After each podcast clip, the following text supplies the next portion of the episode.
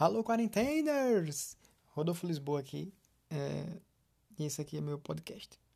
Bom, eu tava pensando num, num projeto assim de, de ligar para as pessoas e conversar coisas aleatórias. É... E hoje eu vou ligar para Luan Belushi. Luan Belushi, que é meu parceiro lá na oficina do ator, no grupo Raízes. Ele é ator, ele é diretor teatral e psicólogo. E eu vou ligar para ele para bater um papo sobre coisas aleatórias e vou começar falando com ele sobre a barba, porque agora ele deixou a barba crescer e eu vou falar com ele sobre isso. Vamos lá.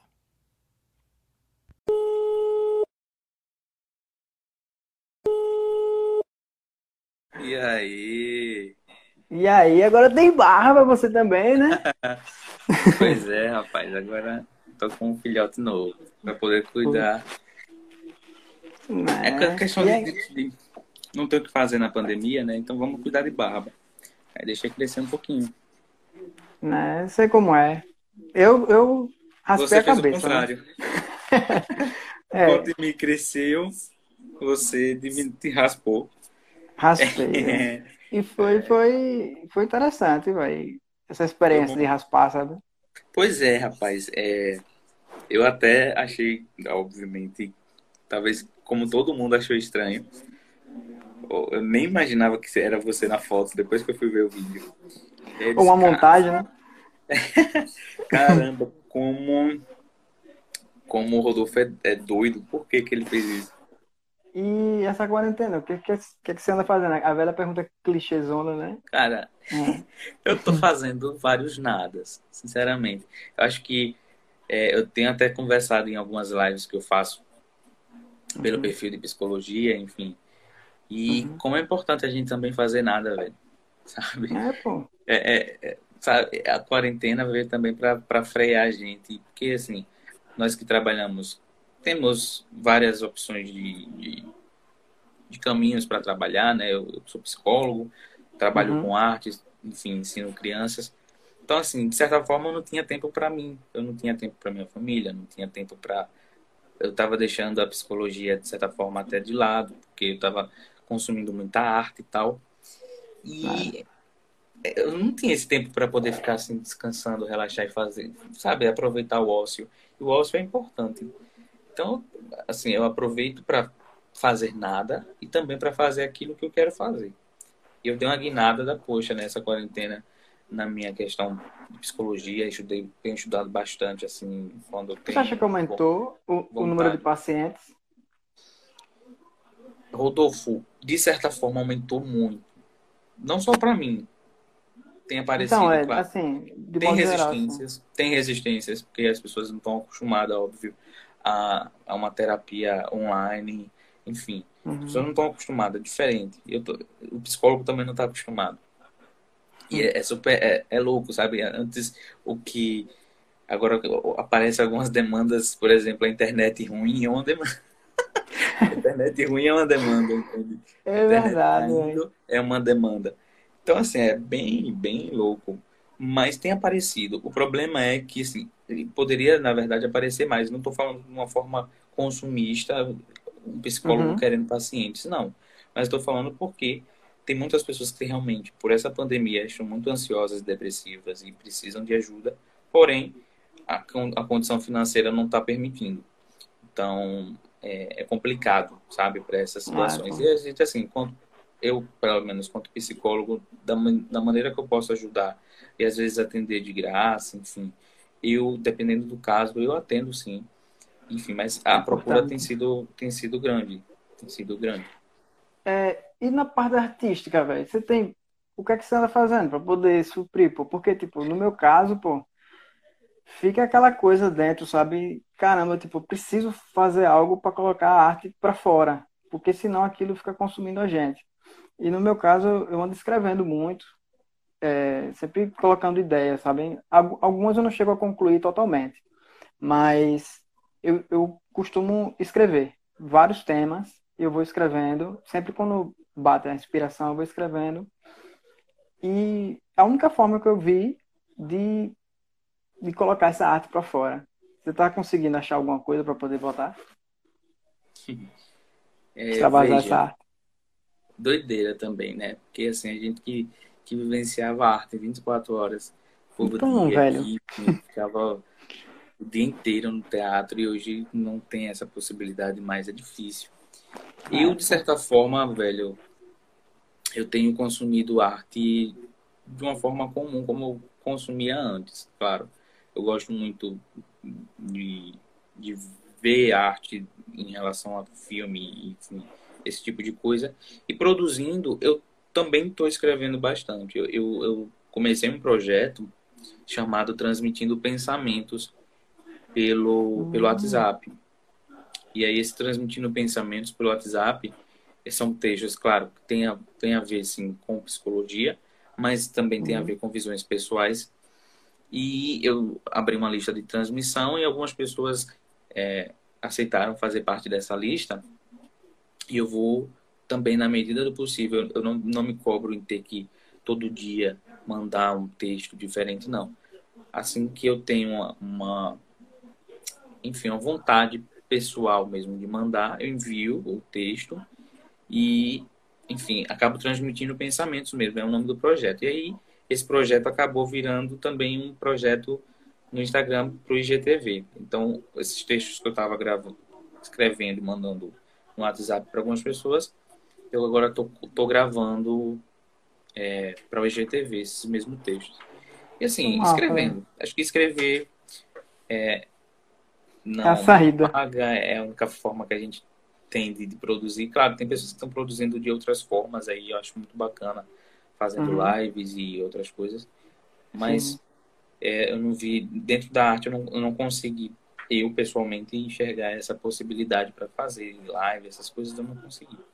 É porque o teatro, pô, eu vejo que é muito mais difícil de você conseguir colocar em live, por exemplo, sabe? Tipo, quando o cara faz um, quando o cara canta, o cara é músico, eu acredito que é mais fácil, entre aspas, né? Tipo, do cara conseguir fazer, porque o cara liga a live e toca, e canta tal, e a voz do cara é massa e pronto, e flui. Mas Sim. o teatro, pô, que tipo necessita de plateia, sabe? Essa coisa do contato com o público é muito complicado, pô, eu acho assim de conseguir, tipo, teria que fazer um modelo novo, sabe? É, e assim, esse... é, é, difícil mesmo. É difícil porque é. Para a gente tem, se conectar uhum. com emoções é, dentro de uma, de uma nova realidade né, virtual, então. que você não consegue ter, de certa forma, um, uma conexão tão forte com quem está assistindo. É muito difícil no teatro. A música. É. É, Acaba se transformando. Vira, vira é. cinema sabe? Exato. Né? A música, a música acho que é mais também acredito que seja mais fácil nesse sentido pelo fato de é, enfim, música, por exemplo, a gente vai no Spotify e ouve as músicas, não precisa né, ter Sim. toda essa questão do, da, da, encenação, da interpretação. Já no, no teatro é diferente para fazer isso. Eu é. vi, eu assisti algumas coisas, algumas lives de teatro muito bacanas. Eu assisti também algumas vi. oficinas também bem legais acho que é, é super válido quando a gente consegue pôr para frente. Eu, eu, particularmente, como trabalho com crianças, não consegui. É, não consegui captar esse projeto para essa realidade, sabe? Então, de certa uhum. forma, eu preferi não não me envolver tanto nesse sentido. É, no meu caso, que é espetáculo de improvisação, que aí eu tenho que pedir sugestões da plateia e a plateia tem que me retornar na mesma hora para poder acontecer a cena. Velho, isso é muito complicado fazer isso ao vivo.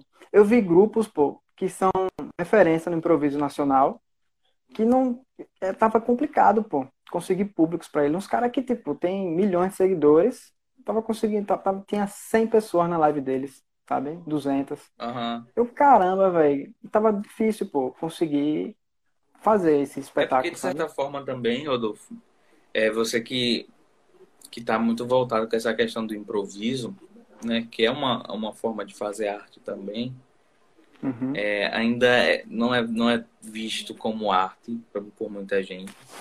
É, pô, e acaba tendo esse, esse preconceito mesmo, né? Tem. Aí é torna mais assim difícil. Mesmo. É assim mesmo.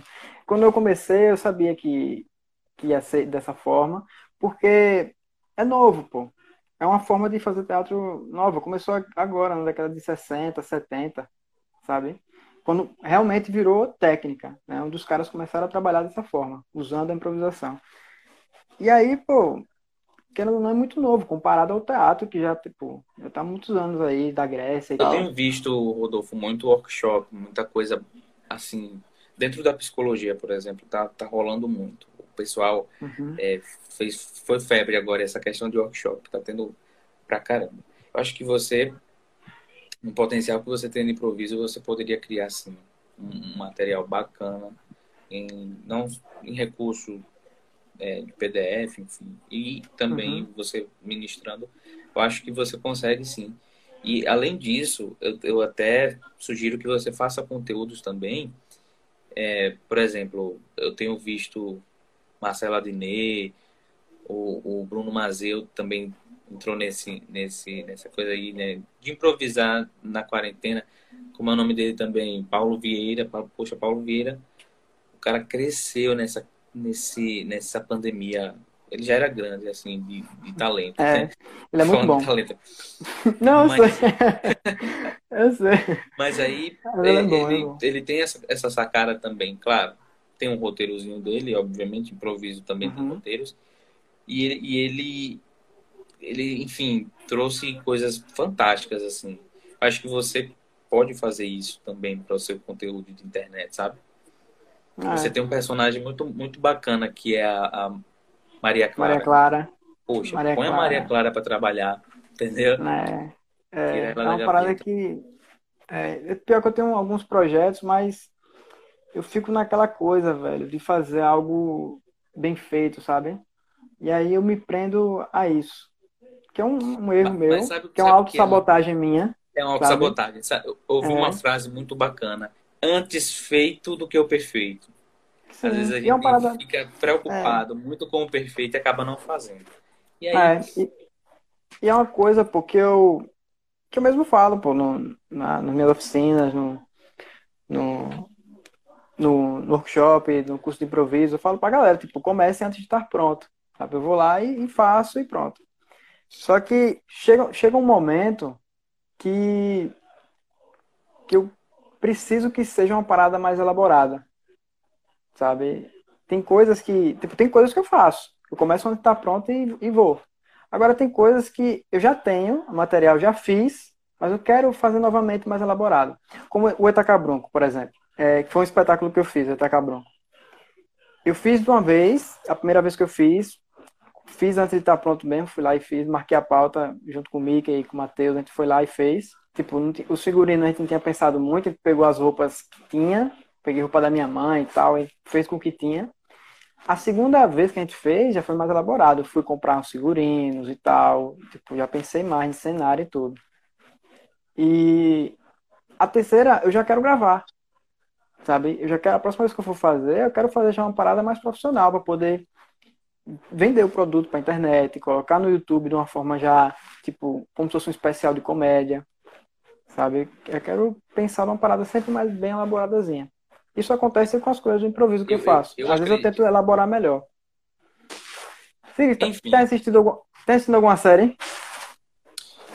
eu, te- eu tô assistindo agora uma série chamada The Act. O ato, eu não sei falar inglês nesse. Tá bom, né? Eu, eu, eu tô assistindo essa série por indicação da minha namorada. É uma série que fala. É um fato real que aconteceu. Se é fato real, aconteceu de fato. É, Mas The Act é foda. É uma história muito louca, muito louca de uma mãe que, que fez acreditar que sua filha era uma criança, mesmo ela tendo lá seus 19, 20, 20 e tantos anos. E ela tinha, enfim, a mãe fazia ela acreditar, e todo mundo acreditar que ela era, que ela era doente, né? Tinha muitas doenças. E isso fez com que a menina tivesse um sofrimento, e depois acabou que ela conheceu um cara pela internet, eles se apaixonaram, e enfim, esse cara acabou matando a mãe dela. que delícia. É bem. É, é interessante, essa série é interessante. Claro, eu resumi, mas tem, muita, tem muito de- mais detalhes, tem muita coisa interessante. E eu tô- também estou assistindo de forma simultânea é, Once Upon a Time. Eu acho incrível essa série. Hum. Eu, eu também recomendo. Eu, eita, dei spoiler. Acabei de dar spoiler, que merda. Eu recomendo. Ah, é. Falou a série toda. Assistam. eu, eu fiquei sabendo dessa série. Sabendo eu achei que era o primeiro episódio, velho. Achei que era o primeiro episódio que tinha dito. eu, eu fiquei sabendo dessa série sabendo da história toda já. Mas eu fiquei muito aguçado de ver a, ela completa é, pelo, pelo enredo, assim, pelo. Enfim, os atores também são muito bons, muito bons mesmo. E Once Upon a Time eu também gosto muito. Claro, a, a minha crítica sempre aos efeitos especiais de Once Upon a Time, que são uma merda. Mas eu acho, por exemplo, pra gente que faz teatro, a possibilidade, quando eu assisto Once Upon a Time, a, a, as possibilidades que a gente tem para recriar uma história é fantástico. Então, assim, é, é uma história que envolve os contos de fadas, que eles vão, a partir de uma maldição, para um mundo real. E, e é, assim, a forma como os personagens se relacionam entre eles. Então, é, Branca de Neve se relacionando com. Se relacionando de forma, enfim, não de, de, de beijo, coisa do tipo, não. Mas, enfim, contracenando com a Bela, a Bela e a Fera, com Rumpelstiltskin, é muito louco, assim, e é bem legal. Hum. Eu parei. Ah, tem, tem, tem sim seus, seus momentos chatos, mas é então, muito bacana. Eu tava, eu tava assistindo, pô, Dark. É...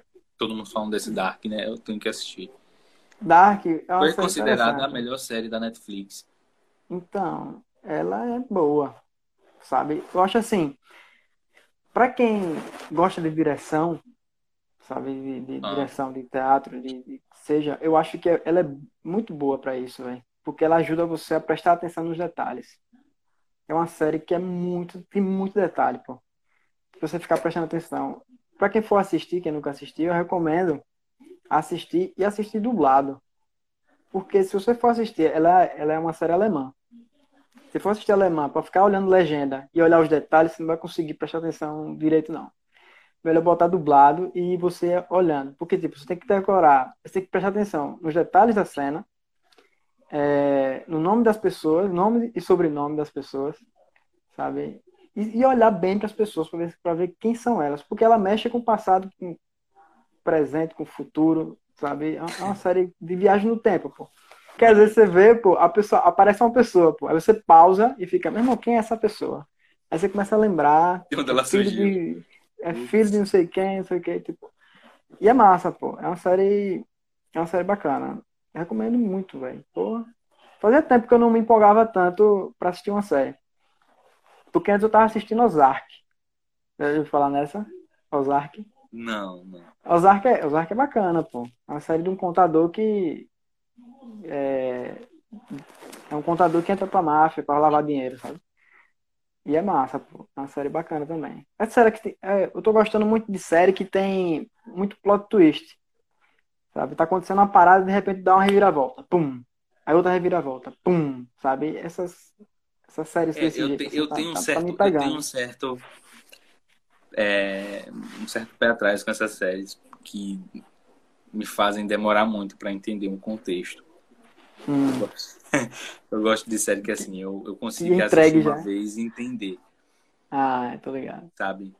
Mas Dark, que ela então, consiga passar uma mensagem Claro, eu acredito que Dark passa alguma mensagem, né? Eu não assisti ainda. Passa. Olha, uma, pronto, uma mensagem muito top que eu achei em Dark é que a gente tá muito acostumado com a parada de bonzinho, de tipo, de vilão e herói. Mocinho, é. É, a gente tá acostumado com isso na vida. A gente acha que sempre tem uma parada que é o bonzinho e o vilão, é o certo e o errado. A gente sempre tem isso na, na cabeça da gente. As coisas que a gente assiste, a, a, vida da gente, naturalmente. E essa série, ela quebra isso. E a gente fica, a gente assistindo, a gente olha e fica procurando. Ah, fulano é o vilão. Ah, não. Quem é o vilão que é o bonzinho? Quem é o, é? é o bonzinho? Vai, todo mundo é vilão e todo mundo é bonzinho. Sabe? E isso é, isso é incrível, pô. Você começar a perceber isso, sabe? Porque é instintivo. A gente tá assistindo e fica procurando naturalmente. Só que não existe, pô, essa parada de bonzinho e, É, nós vilão. somos. é- nó- Nós temos um pouco dos dois dentro de, de si, né?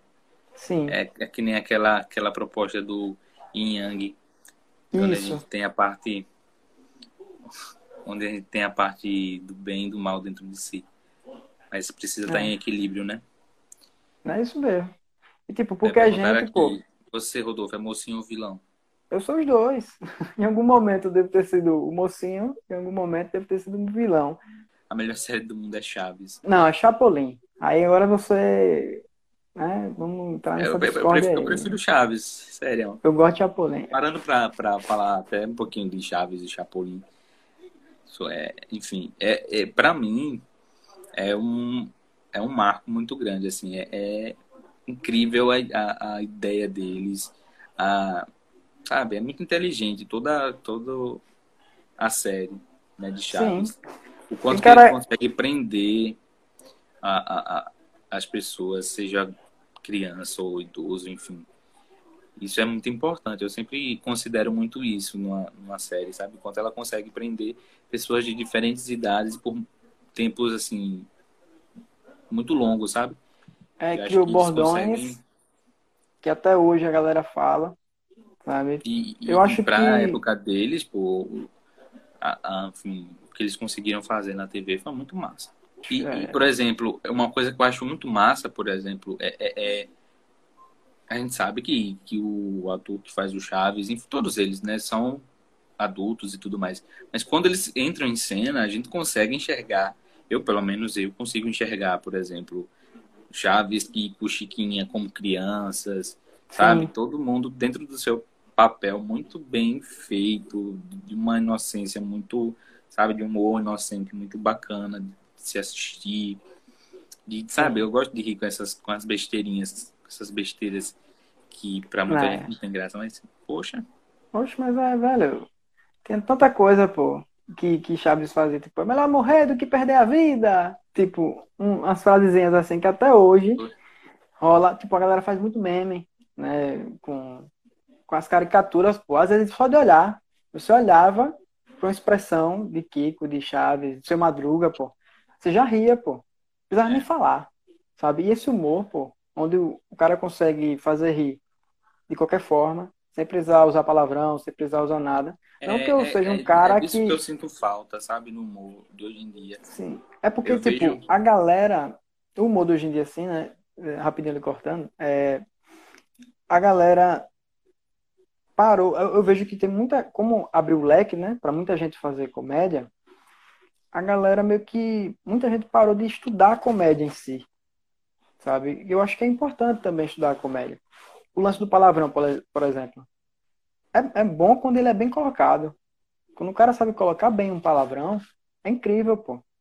É, Desi Gonçalves fazia isso de forma espetacular. Tipo, ela colocava um palavrão em cima do outro e ficava massa. Agora, não usar o palavrão também é interessante. Às vezes fica mais engraçado você não usar o palavrão numa cena. Você fala e faz que vai usar e não usa. Fica mais engraçado às vezes do que você usar. É, eu, eu vejo, por exemplo, programas de humor que tem uma mesma ideia do ideia assim de Chaves, né, que é alguma coisa que teoricamente tem um auditório por trás rindo, enfim, Uhum. uma situação bem bem teatralizada. Tipo sitcom, eu, né?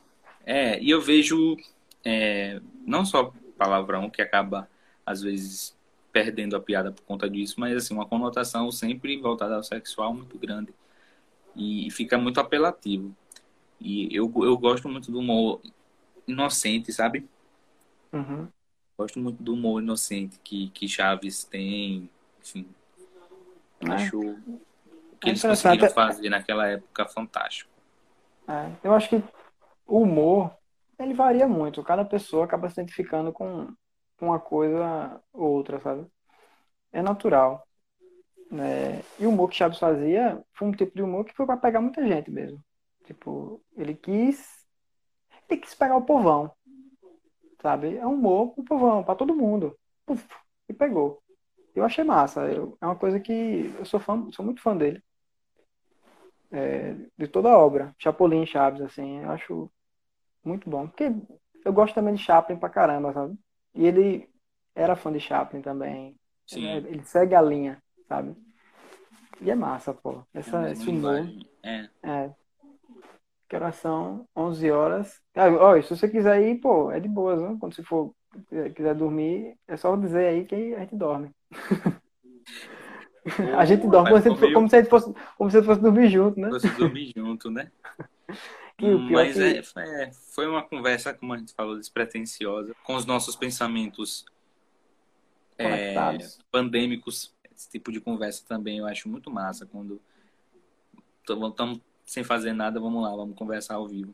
Então, eu sou desse, eu sou, eu sou do, da, do que vier na cabeça. Pronto, é sabe? Tipo, eu deixo fluir. É, claro que eu acho que é importante ter um tema inicial para poder começar. Eu acho massa esse, esse formato. Que engraçado, eu vi algumas pessoas fazendo algo, algo parecido assim, de de repente puxar. É, eu vi, eu vi, eu acho massa. Eu, eu assisto muito as lives de, por exemplo, o Gustavo Mendes. Hum, Gustavo Mendes, é, o humorista, né? eu Ele faz é, muito mas- isso, ele faz muito isso, de tipo, tá lá madrugada, por exemplo, às vezes, tarde da noite, tá ali sem fazer nada, liga, faz uma live e vê dos fãs quem é que tá online, vê lá quem que tá online que quer participar, ele pergunta quem quer participar e chama alguém, bem aleatório, sabe?